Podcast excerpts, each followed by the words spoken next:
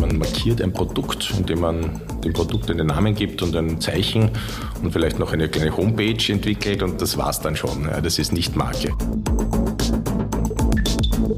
Wenn man es schafft, über einen langen Zeitraum eine gute Leistung zu bringen und sich mit der auch ein bisschen differenziert im Umfeld, dann irgendwann lernt das Publikum, dass das die besten Brötchen sind, dass das die besten Mobiltelefone sind und das ist Marke. Also bei einem Quartier würde ich ganz klar sagen, ja, es äh, ist notwendig, hier Markentechniken anzuwenden. Die üblichen 90 Prozent aller Projekte werden von Developern äh, entwickelt. Äh, die brauchen eine schnelle Markierung und irgendwann verkauft man das Ding wieder. Und dann muss es halt irgendwie ein, eine, ein Zeichen haben und einen Namen. Das ist der Immobilieros-Podcast von Immocom. Jede Woche Helden, Geschichten und Abenteuer aus der Immobilienwelt mit Michael Rücker und Yvette Wagner.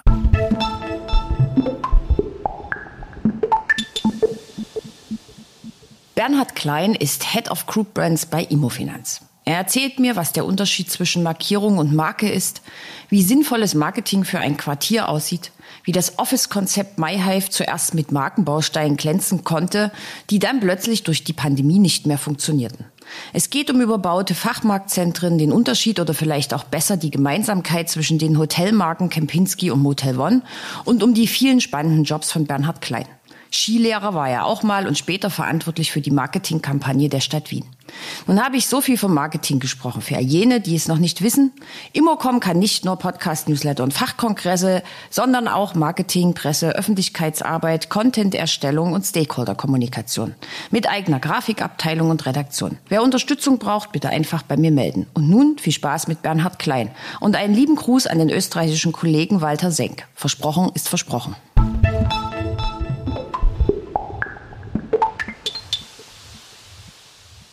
Ansonsten rede ich ja meist mit Projektentwicklern. Heute rede ich eigentlich auch mit einem Projektentwickler, aber eigentlich auch überhaupt nicht. Ich spreche mit Bernhard Klein, Head of Brand und internationales Marketing bei der Immofinanz. Hallo. Hallo, danke für die Einladung. Mit dir will ich ein bisschen über Image, Marke, Branding reden und frage als erstes, be a brand or die, richtig oder falsch? Richtig. Klare ja. Antwort. Erwartbares ja. Gut, du bist Markenexperte heute bei der Immofinanz. Deine Biografie ist aber durchaus sehr beeindruckend und ich würde dich bitten, dass du mal die Hörer ein bisschen teilhaben lässt, was du schon gemacht hast. Mhm. Also ich habe äh, sehr spät äh, meinen Beruf ergriffen. Ich habe mich, ich habe die Schule abgebrochen mit äh, 15, 16 und mich dann wirklich rumgetrieben bis 25. Ich habe absurdeste Jobs gemacht, bis hin zu Skilehrer in Frankreich, in Val d'Isère. Äh, dachte, das Leben wird auch nicht mehr schön. dachte, das Leben wird auch gar nicht mehr schöner in, in dem Alter. Äh, und habe dann relativ spät mit Mitte 20 ernsthaft äh, überlegt, was soll es denn werden? Stand zur Auswahl Tourismus zum Beispiel oder, oder auch Werbung, weil ich eine Typografie-Ausbildung gemacht habe. Und habe mich dann für die Werbung entschieden. Und äh, angefangen, einen Marathon an Ausbildungen zu absolvieren, Colleges, äh, Studien, äh, ein Magisterstudium in Österreich und ja, im Laufe der Ausbildungen dann halt auch immer mehr und bessere Jobs bekommen. Ähm, ein Highlight war sicher, dass ich auch Marketingchef von Fischer Ski war. In einer sehr spannenden Zeit damals, in der man die Skiprodukte sehr ausdiversifiziert hat. Also es gab auf einmal einen Frauenski dann ein All-Mountain-Ski und äh, Fischer Ski ist damals auch in die Skiboots, also Skischuhproduktion eingestiegen, ist da heute Marktführer. Ähm, und hier konnte ich mich richtig austoben, was Marketing betrifft. Ich äh, war viel in, äh, in den Rocky Mountains, wo die ganze Werbeaufnahmen der Industrie äh, produziert werden. Ich habe teilweise bin ich mit dem Weltcup-Zirkus mitgetourt.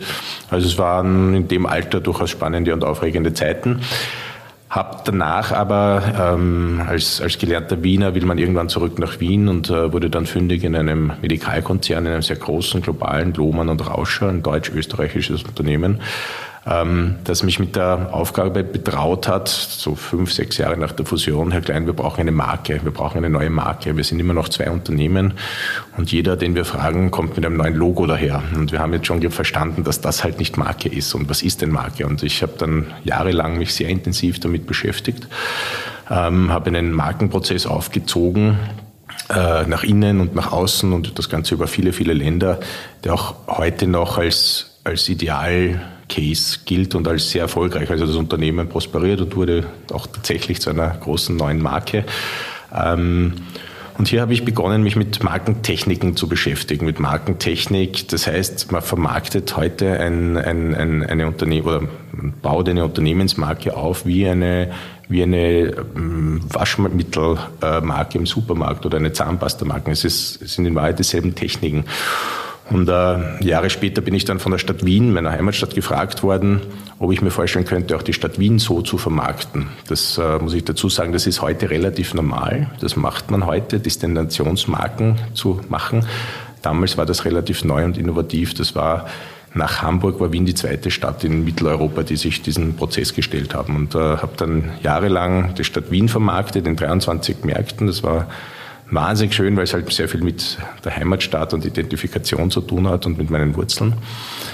Äh, bin danach in die Markenberatung gegangen und wurde dann vor mittlerweile sieben, acht Jahren von der Immofinanz, äh, dem größte, größten börsennotierten Konzern Österreichs, gefragt, ob ich mir vorstellen könnte, wieder die Seiten zu wechseln und quasi für die Immofinanz tätig zu sein. Warum? Immofinanz hat äh, damals hunderte Immobilien gehabt und in Ost- und Südosteuropa und hat beschlossen, diese Immobilien in zwei Assetklassen zu, zu teilen und, und dort äh, Marken aufzubauen. Äh, in eine Office-Marke, also alle Bürogebäude in eine Office-Marke zu verwandeln und alle Fachmarkt- und Shoppingcenter in eine Fachmarkt- und eine Shoppingcenter-Marke. Da kommen, wir, da kommen wir dann später, glaube ich, mal Ge dazu. Genau. Ähm, Immofinanz müssen wir jetzt nicht vorstellen, kennt, glaube ich, ähm, mhm. jeder. Ich würde aber trotzdem, bevor wir anfangen, ähm, von, vom Ski zum Bier kommen. Und zwar, ähm, ich habe jetzt erst kürzlich einen Artikel gelesen, da wurde das Ende der Marketingkunst am Beispiel Bier. Mhm. Äh, ausgerufen. Also es gibt zu viele Brands, es gibt kaum Abgrenzung voneinander, es gibt zwar unterschiedliche Werbespots, aber irgendwie alle belanglos. Jetzt haben wir in der Immobilienbranche, also jedes Projekt muss einen Namen haben, jedes Projekt braucht einen One-Pager, jedes Projekt braucht ein Logo. Sind das eigentlich überhaupt Marken oder ist es wirklich nur ein Name und ein Logo? Was ist für dich eine Marke? Es ist nicht Marke, es ist das, was beschrieben wurde jetzt gerade von dir, es ist eher Markierung. Man markiert ein Produkt, indem man dem Produkt einen Namen gibt und ein Zeichen und vielleicht noch eine kleine Homepage entwickelt und das war's dann schon. das ist nicht Marke. Äh, ja, es stimmt, die Bierbranche hat Probleme, aber mm, die sind auch ein bisschen hausgemacht und ich glaube, die kann man auch gut wegbringen. Ähm, ein Bier wird von der Bierbranche heute noch immer irgendwie als Commodity betrachtet. Es besteht aus Wasser, Hopfen und Malz. Und da gibt es kaum Differenzierung. Und es gibt aber wahnsinnig gute Beispiele, ähm, dass das sehr wohl gelingen kann. Äh, man muss an Warsteiner denken, in den 80er, Ende der 80er Jahre war das, und das ging dann richtig steil bergauf in den 90er Jahren, die sich komplett neu positioniert haben. Die haben die Tulpe eingeführt als Glas. die haben äh, sich reduziert auf das sehr milde Pilz, haben als höchste Klasse vermittelt, äh, hohe Preise, nur in der Top-Gastronomie erhältlich und haben sich aus diesem Massen-Commodity, würde ich sagen, ein, ein sehr elegantes Produkt gemacht. Mhm, ja. Aber wenn wir jetzt auf die Immobilien schauen, also wir haben Häuser, die sind aus Stein. Ähm, mhm. Jetzt mal weg von den ganzen Asset-Klassen wie Einkaufszentrum oder irgendwie sowas. Du hast gerade gesagt, das sind Markierungen. Aber was ist denn jetzt eine Marke? Eine Marke für mich ganz persönlich die beste also gibt es ja ganz viele, ganz viele Beschreibungen. Du kommst bestimmt mit Apple, Google irgendwie. Um. Ja, das zitiert man oft, aber für mich ist Marke nichts anderes, als wenn der Volksmund sagt, der oder die hat sich einen Namen gemacht. Ja. Also das, das Klassikerbeispiel, ich habe ein Tempotaschentuch, es ist eigentlich ein Papiertaschentuch. Hm, nicht zwingend. Es gilt für den äh, klassischen Apple Mobilfunkproduzenten genauso wie für den Bäcker am Markt. Der Bäcker am Markt in einem kleinen Dorf, der sich, der, der sich einen Namen damit gemacht hat, dass er für die besten Brötchen steht, die man im Dorf bekommen kann, der ist Marke. Und das gilt auch für Volvo, das gilt auch für Miele, das gilt auch für Apple, das sind genau dieselben Phänomene. Warum? Oder warum ist das meine Lieblingsdefinition? Weil es ganz nah am Produkt ist. Ja, wenn man es schafft, über einen langen Zeitraum eine gute Leistung zu bringen und sich mit der auch ein bisschen differenziert im Umfeld, dann irgendwann lernt das Publikum, dass das die besten Brötchen sind, dass das die besten Mobiltelefone sind und das ist Marke, nichts okay, anderes. Okay, jetzt leben wir ja aber in einer sehr, sehr schnelllebigen Zeit. Also wenn wir zum Beispiel uns die Hotel-Brands angucken, mhm. es wird ja quasi jede Woche ein neues gelauncht. Mhm. So, die haben ja gar keine Zeit. Auch, aber auch da geht's mm, oft nur oder nie über Markierung hinaus. Äh, trotzdem glaube ich sehr fest daran, dass es auch unter Hotelmarken Marken gibt in meinem Sinne. Also man muss jetzt nur anschauen den Unterschied zwischen Motel One und Kempinski. Das äh, Erlebnis da einzuchecken ist ein ganz anderes als bei Motel One. Das sind Marken. Da habe ich ein positives Vorurteil gegenüber einem, einer Brand. Das heißt, was sind die Gründe, warum ich dieses Produkt kaufe oder konsumiere oder bewohne? Und diese Gründe sind gelernt in einem Kempinski. Es gibt sehr viele Schweizer, die übers, also die, wenn die ins Ausland fahren und reisen, dann übernachten die nur in einem Kempinski aus Überzeugung. Ja. Ah, das sind positive Vorurteile, die Kempinski rauf und runter spielt.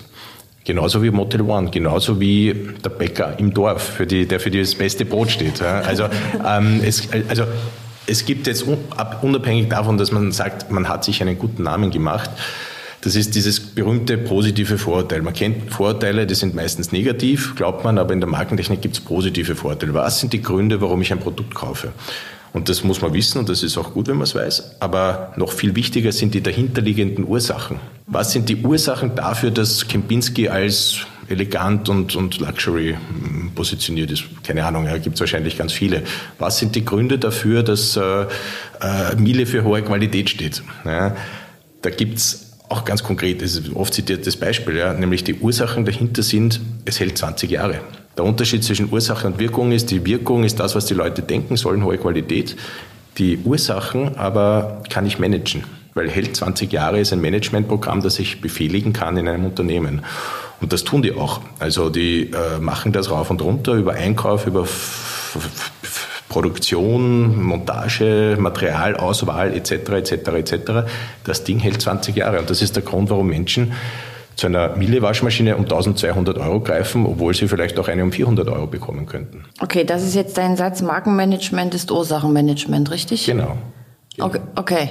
Und wenn wir jetzt mal zurück auf die Immobilienbranche gehen, ab wann lohnt sich denn eine Marke? Also muss ich denn, wenn ich jetzt ein Quartier zum Beispiel entwickle, muss ich da eine Marke erfinden oder reicht eine Markierung? Also Oftmal, also bei einem Quartier würde ich ganz klar sagen, ja, es äh, ist notwendig, hier Markentechniken anzuwenden.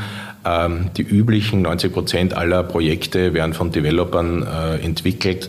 Äh, die brauchen eine schnelle Markierung und irgendwann verkauft man das Ding wieder. Und dann muss es halt irgendwie ein, eine, ein Zeichen haben und einen Namen. Ja. Bei Quartieren sehe ich das gar nicht so. Bei Quartieren da geht es darum, das Ding in der Umgebung einzubetten. Da geht es darum, wirklich ein Zielpublikum anzusprechen, sich zu positionieren. Was ist denn anders in diesem Quartier als in den Nachbarquartieren etc. Also da gibt es all diese Fragen. Ja, die auch genau, aber da komme ich jetzt um die Ecke. Da heißt jetzt ein Quartier Max und Moritz und jetzt weiter. genau. Max und Moritz ist ein, ein insofern nicht ganz idealer Name wahrscheinlich für Hochhäuser, weil weil es, also es, in der Markentechnik spricht man dann auch immer von Resonanzfeld. Das trifft halt nicht das Resonanzfeld. Wenn das ein hochpreisiges, elegantes Hochhaus sein soll oder zwei, dann äh, sollte auch der Name, der Name entsprechend Resonanz, nicht nach, nicht eine Resonanz erzeugen. Klingen. Genau. Also so wie auch eine Schweizer Privatbank nicht äh, Maxi, Maxi, Maxi Traxi kling, äh, heißen soll, ja, weil es die falsche Resonanz erzeugt, so sollte das auch hier nicht passieren. Ähm, Max und Moritz klingt für mich nach einem Jugendhort oder nach einem Kindergarten, aber nicht nach einem eleganten Immobilienprojekt. Ja. Also man tut sich damit einfach, in, am Ende ist es vielleicht auch egal, weil ich dann mit sehr viel Marketingleistung das natürlich überspielen kann und überpowern kann und auch einen Namen wie Max und Moritz äh, in der Zielgruppe äh, präsent werden lassen kann. Lassen oder? kann. Das ja. funktioniert schon alles, aber ich tue mir damit halt keinen Gefallen. Denn wenn ich äh, eine, eine Auster, eine neue Austernmarke äh, Sylter Royal bezeichne, dann tue ich mir viel leichter in der Kommunikation, weil, als wenn ich zu der Austernmarke Max und Moritz sagen würde. Ne? Also das richtige Resonanzfeld zu treffen beginnt schon bei der Namensauswahl. Okay, dann kommen wir mal zu den Marken, für die du verantwortlich zeichnest, nämlich zu den Marken von, von Immofinanz. Ihr habt bei der MIPIM, oh Gott, oh Gott, in diesem Jahr On Top Living vorgestellt. Ja. Was ist On Top Living? Die Immofinanz hat ja über 100 Fachmarktzentren, ähm, die wir in Ost- und Südosteuropa bespielen, bis runter Rumänien. Ähm, das sind jetzt mal so Riesenflächen, die da so rumstehen und äh, auch Riesendächer. Und wir haben uns überlegt, wie man auch in Zeiten wie diesen, ESG ist ein großes Thema für uns, Versiegelung, äh, wie wir diese Flächen auch anders und besser und weiter benutzen und nutzen können und haben entwickelt eine grundsätzlich mal ein Produkt, keine Marke, sondern ein Produkt, nämlich das Produkt On Top Living. Wir setzen auf diese Fachmarktzentren Wohnungen drauf. Die sind gebaut in einer Art und Weise, so Holzcontainerartig, ist jetzt fast ein bisschen unelegant ausgedrückt, ausgedrückt ähm, die sind so gebaut, dass sie innerhalb von drei, vier, fünf Monaten hingestellt werden können. Sehr, sehr schnell, sehr, sehr leistbar, sehr, sehr nachhaltig mit äh, nachhaltigen Materialien, sehr, sehr klimaschonend und soll eine Zielgruppe ansprechen auf eine Art und Weise, wie wir das aus anderen Assetklassen kennen. Also IKEA gilt ja heute nicht als billig oder sehr günstig, sondern als smart. Wenn man zu Ikea geht, ist man irgendwie ein smarter Konsument. Genauso wenn man einen Skoda fährt. Also äh, ein, ein, ein, schöner Skoda, ein neuer, da muss man sich nicht schämen, den stellt man vor die Garage und nicht in die Garage und man gilt irgendwie als smart, weil, weil man irgendwie damit auch kommuniziert, ich habe es ja gar nicht so notwendig. Ne? Und äh, diese selbe Positionierung, dieses Smart Consuming gibt es eigentlich nicht in der Asset-Klasse Residential. Und äh, das wollen wir ein Stück weit begründen. Auch sehr mutig, weil natürlich äh, die Widmungen, die, die Umwidmungen, äh, das alles jetzt in Erarbeitung ist und Ausarbeitung. Und wir wollen dann einmal zwei Musterhäuser hinstellen und das dann ausrollen über, ja, über viele Länder. Ja, überall dort, wo wir Fachmarktzentren haben zu einer Miete, einer Bruttomiete, die 10 Euro am Quadratmeter nicht übersteigen sollte. Das ist unsere eigene interne Vorgabe, die wir uns gemacht haben. Und die in drei Wohn Wohneinheiten, klein, mittel, groß angeboten werden können. Und wir haben so einen Mock-up-Room auch schon in Wien äh, produziert und hingestellt und man wohnt da richtig gut drin. Also man kann das besuchen, man kann das begehen. Das ist eine fertig äh, eingerichtete Wohnung. Ähm, und das funktioniert. Also wir glauben sehr stark daran. Und äh, so wie wir das Produkt kreiert haben, haben wir auch die dazugehörige Marke kreiert, die jetzt natürlich über Markierung noch nicht hinausgekommen ist, weil das Produkt muss jetzt erstmal erschaffen werden.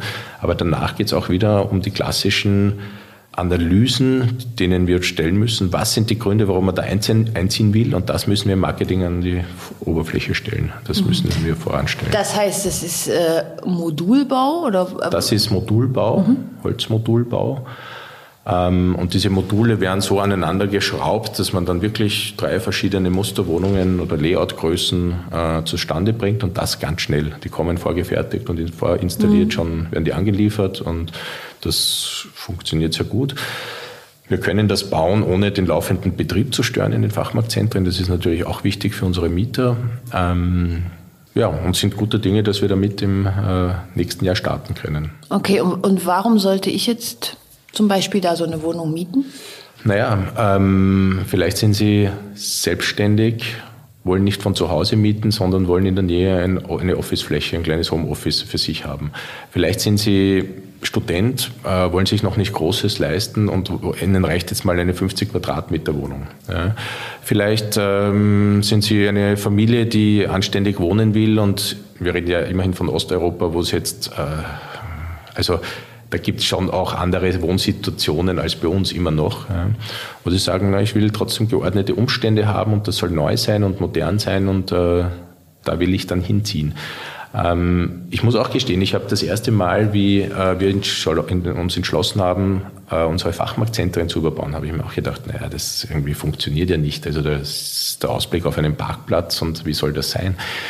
Äh, wie ich die ersten Renderings dazu und Ausarbeitungen gesehen habe, war mir klar, das funktioniert. Also wir versetzen das auch, also wir bauen das nicht plan drüber, sondern wir versetzen das ein bisschen nach hinten, begrünen das Dach vom Fachmarktzentrum und äh, haben wirklich schöne, schöne Objekte geschaffen. Also das schaut wirklich gut aus. Okay, also, also entgegen dem Klischee, ich gucke auf den Parkplatz. genau, man guckt da nicht drauf, sondern man guckt in Wahrheit, ja, vielleicht von ganz oben dann irgendwo doch, aber man guckt dann eher auf ein begrüntes Dach. Okay, und die haben auch so Balkon oder Terrassen? Die haben Balkone, äh, kleine Balkone, so 5, 6 Quadratmeter Balkone, gerade so, dass es okay ist. Ähm, ein, zwei, drei Zimmer. Und für bis zu einer vierköpfigen Familie funktioniert das gut. Okay, und für 10 Euro? Genau. Okay. Das ist unser internes Ziel, das wir uns, dem wir uns stellen wollen. Ja, Und wann geht es damit los? Sobald, also wir verhandeln jetzt äh, mit äh, bezüglich Baugenehmigungen, Umwidmungen, sobald wir das haben, das sind Prozesse, die ganz unterschiedlich lang dauern. Wien ist ja eher eine schwerfällige Stadt in dieser Richtung. Ähm, sobald, das, sobald wir das haben, geht's los. Also ihr fangt damit in Wien an, sozusagen? Genau, genau. Das erste Haus soll in Wien stehen. Ja. Okay, da können dann... Um auch da Learnings zu bekommen und um da auch äh, zu, zu Erfahrungswerte zu sammeln. Wie viele Wohnungen passen auf so ein Fachmarktzentrum? Ha, gute Frage, viele. Ähm, es soll dreistock, dreistöckig werden äh, und das sind dann, ich müsste jetzt lügen, ich weiß es nicht, 100. Also da kann mhm. man schon einiges draufstellen. Okay, also gegen Wohnungsmangel sozusagen. Ähm, überbaut werden, also berichtige mich, wenn ich da nicht richtig bin, das, das sind ja Retail-Parks, die heißen Stop Shop bei euch, ist auch eine die Marke? Stop Shop, das ist eine Marke, die wir, und da komme ich zurück auf den Anfang, die Immofinanz hat vor sieben, acht Jahren mhm. beschlossen, quasi nur mehr ihre, ihr Portfolio in drei Marken zu clustern.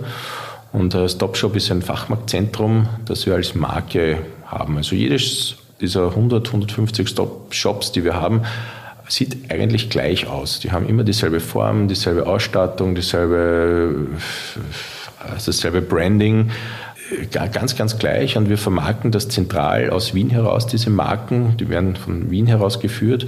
Was heißt das? Ähm, früher haben in jedem Shopping-Center, das wir haben, gab es dann Marketing-Teams, die halt ihre Agenturnetzwerke hatten und die da Marketing gemacht haben und Kampagnen wurden erschaffen.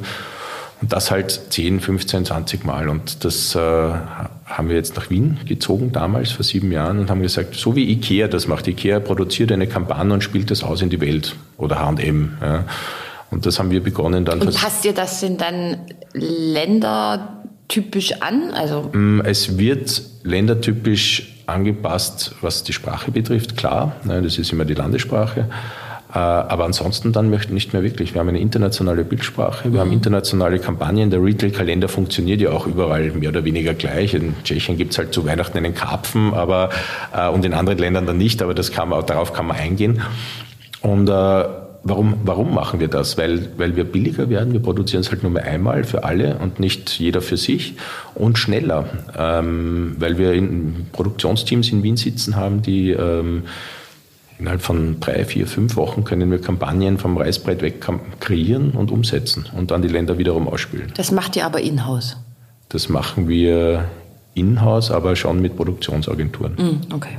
Aber die Ideen kommen sozusagen genau, von genau. dir und deinem. Und die sind aber auch jetzt nicht ähm, willkürlich oder das ist jetzt auch nicht nur Kreativität, sondern wir wissen ganz genau durch unsere Markenanalysen, was sind denn die Gründe, warum Menschen in ein Fachmarktzentrum gehen. Das klingt jetzt ganz banal, aber da gibt es handfeste Gründe.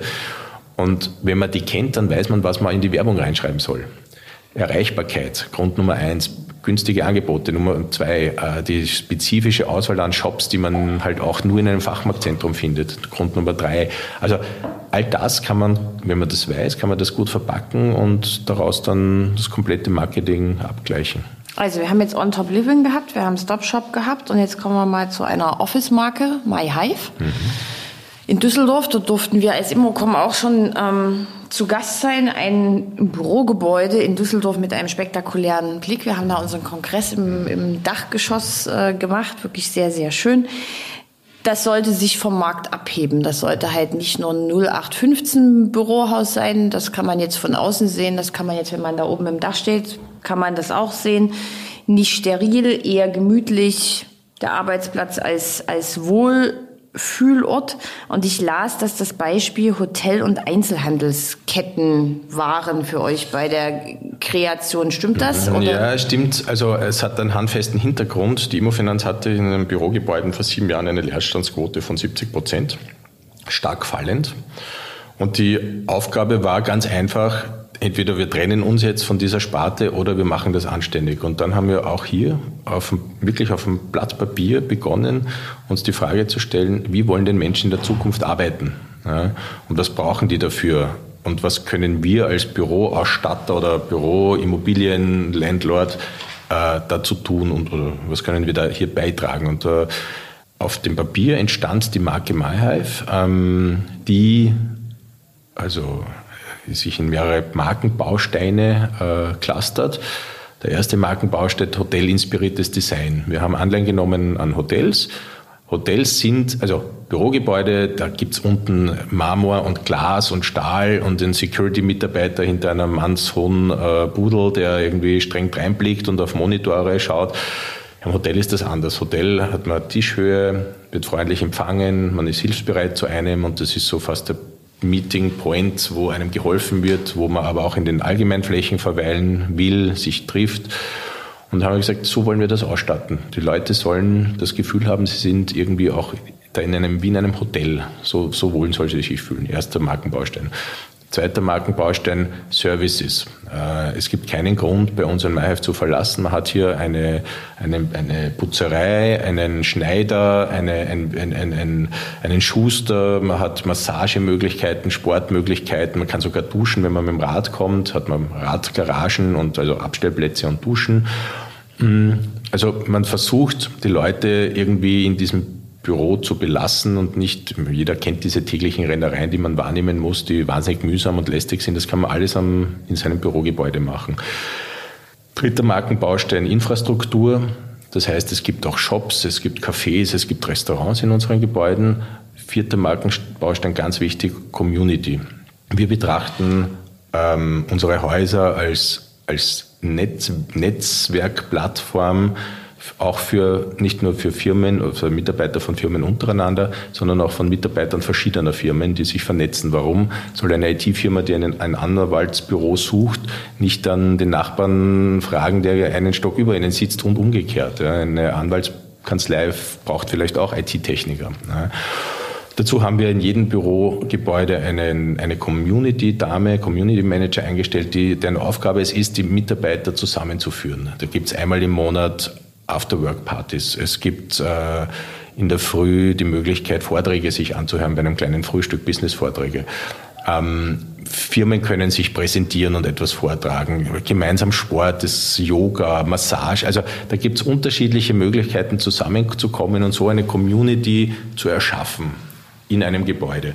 Und das sind die vier spezifischen Markenbausteine, die diese Marke MyHive ausmacht. So, das hast du gerade gesagt, vor fünf, sechs, sieben vor Jahren? Vor sieben Jahren. Vor sieben Jahren, okay. Ähm, gut, und dann kommt eine Pandemie und äh, hebelt ja direkt ein paar Bausteine von den genau. Erdachten genau. aus. Was macht das mit der Marke? Wie seid ihr damit umgegangen? Habt ihr was daran geändert? Habt mhm. ihr festgehalten? Ähm, also ein Vorteil, wenn man das so wirklich fast schon äh, militärisch äh, auf Papier bringt mit Markenbausteinen und dahinterliegenden Ursachen, die man sicherstellen muss, ist natürlich, dass man das dann auch sehr strukturiert verändern kann. Man muss sich vorstellen, jeder kennt oder kannte ja die Situation, innerhalb von einer Woche saßen dann alle nur zu Hause. Die Büros waren, die Gebäude waren leer gespült. Das heißt, viele Markensteine, Markenbausteine wurden obsolet, dass wir hotelinspiriertes Design haben und man sich wohlfühlt in solchen Allgemeinflächen war in der Sekunde obsolet, weil es war niemand da. Genauso mit Services, genauso mit äh, Infrastruktur, die nicht benutzt wurde, genauso mit Community. Nach einer Phase, ich würde sagen, das war so der erste und der zweite Shutdown, Lockdown, den, den kannten wir damals vor zwei Jahren, im März, glaube ich, begann das äh, haben wir dann aber auch gesagt, okay, was sind denn die neuen Anforderungen? Und die neuen Anforderungen zum Beispiel waren, dass Firmen viel, viel mehr Flexibilität brauchten. Firmen können heute nicht mehr so planen wie vielleicht noch vor fünf Jahren. Die müssen, die gewinnen Projekte, äh, brauchen mal für die nächsten drei bis sechs Monate neue Mitarbeiter, auf Projektbasis vielleicht bezogen, brauchen Platz für diese Leute, müssen sich, müssen die irgendwie integrieren können, bei uns Schreibtische anmieten Zimmer anmieten, ganze Büros anmieten, Sie können sich ausdehnen, Sie können sich reduzieren wieder, Sie können unterschiedliche Arbeitsformen wählen, von Einzelbüros über Community Tables. Äh, das bieten wir heute an und wir haben dann ganz brutal gesagt, okay, wir haben jetzt einen neuen Markenbaustein, der ist der wichtigste geworden, das ist Flexibilität und jetzt äh, blasen wir das Wort Flexibilität einfach in unseren, in unseren Kampagnen raus. Und das funktioniert auch wieder sehr gut. Also das wurde dann produziert, umgesetzt und heute reden wir von MyHives eigentlich von den flexibelsten Office-Lösungen am Markt. Ja, mit kurzen Laufzeiten, ganz flexiblen Verträgen, ähm, um, um einfach auf die neuen Bedingungen ähm, oder, oder, oder Umstände einzugehen, äh, die halt einfach Unternehmen heute haben. Ja. Das heißt, es macht immer Sinn, wenn ich mir sowas ausdenke, dass tatsächlich in so einer Art Cluster, ob das jetzt Baustein heißt, wie auch mhm. immer, ähm, dass ich auf aktuelle Gegebenheiten, Befindlichkeiten, keine Ahnung, muss ja jetzt nicht immer gleich eine Pandemie sein, aber reagieren kann? Also der, der Markentechniker in mir würde sagen, man sollte sich innerhalb seiner Markenbausteine weiterentwickeln. Und jetzt kam natürlich Flexibilität neu dazu und das war einfach so, das war eine Gegebenheit, die wir akzeptieren mussten. Aber auch Community. Community war mit einem Schlag obsolet aber dann auch nicht wirklich, weil es hat sich einfach ins Netz verlagert. Und unsere Community Manager haben angefangen, Online-Vorträge abzuhalten oder zu organisieren. Sogar Online-Partys gab es, also eh, was man da alles so gemacht und gehört hat in dieser Zeit. Äh, und haben einfach diesen, diesen Markenbaustein Community einfach weiterentwickelt und innerhalb der Zeit dann in, den, in, die neuen, in diese neue Zeit hineingetragen. Ja, und das war dann halt ein Stück weit auch digital. Ja bis hin zu, wir bieten heute Gesundheitscheckups Check-ups an, wir, wir, wir, wir, Sport ist ganz wichtig, Sport im Freien ist ganz wichtig und äh, ja, und After-Work-Partys gibt's halt oder gab es in den letzten Monaten halt dann doch nicht so viel, weil halt Menschen das auch noch gar nicht so wollen, zu Hunderten zusammenzustehen und, und irgendwie Party zu machen. Ja. Hm, kann man ist ja auch so. irgendwie ein bisschen verstehen, ja. ähm, zum Schluss noch eine äh, Frage, jetzt wieder eher allgemein und nicht so auf die Immobilien Immobilienbranche. Du bist Österreicher, das hört man ja. Ähm, wir sitzen jetzt in Deutschland und machen den Podcast. Äh, täuscht der Eindruck oder ist ähm, Deutschland, was Marketing anbetrifft, irgendwie so ein bisschen hinterher? Ein bisschen mm, altmodisch. Also der angloamerikanische Raum ist da schon, glaube ich, weiter, äh, weil halt viele Firmen, viele Unternehmen äh, viele Manager auch Marke, wie gesagt, mit Markierung verwechseln. Wenn ich äh, heute über Marke rede, glauben viele, sie bekommen dann ein Logo, was ja überhaupt nicht stimmt. Und es gibt halt noch jede Menge inflationärer begrifflich, also jede, jede Werbeagentur wird von sich behaupten, sie machen Marke. Dass das natürlich so nicht stimmt, kann man halt nicht so laut sagen. Äh, alle reden von Marke, am Ende ist es nur Markierung und Logo. Und wenn man das aber mal durchschaut hat, dass es ganz nah am Produkt ist, dass niemand anderer Marke macht als das Unternehmen selbst, nämlich mit den tollen Produkten, die ein Unternehmen erschaffen kann. Ja. Mit über die Zeit dann den tollen positiven Vorurteilen, die sie aufbauen in ihren Zielgruppen, ja. das, dann braucht es vielleicht auch mal Werbung vielleicht aber auch nicht. Also es gibt Marken, die wir alle kennen, die machen keine Werbung. Starbucks ja, macht keine Werbung, hat sich auf die Fahnen geheftet, wir machen keine Werbung, ist trotzdem eine internationale Marke. Sarah ja, macht keine Werbung oder keine nennenswerte äh, Werbung. Also Werbung und Marke haben nichts miteinander zu tun und das, glaube ich, ist im angloamerikanischen Raum besser verstanden, wird besser verstanden als vielleicht in Deutschland und Österreich. Dann ganz, ganz vielen Dank, Bernhard Klein, für dieses interessante, etwas andere Gespräch im Immobilieros Podcast. Und ganz zum Schluss habe ich ihm gestern versprochen, soll ich dich ganz herzlich von Walter Senk grüßen. Ah, vielen lieben Dank. dem ich begegnete und wir grüßen jetzt natürlich von hier Walter Senk auch ganz herzlich. Wer ihn nicht kennt, einfach mal googeln. Einer der Immobilienexperten Österreichs. Ich traf ihn gestern auch äh, auf der Messe am ersten Messetag und hatte einen kurzen Austausch mit ihm. Na, dann ist ja alles schön. Aber ich habe es ihm versprochen, dass ich es live im Podcast mache. Schön. Grüße Retour. Liebe Grüße. Vielen. Dank. Tschüss. Dankeschön.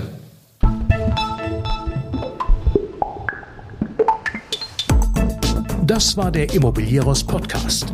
Alle Folgen finden Sie unter www.immobilieros.de und überall dort, wo man Podcasts hören kann. Aktuelle News aus der Immobilienbranche gibt es unter www.immocom.com.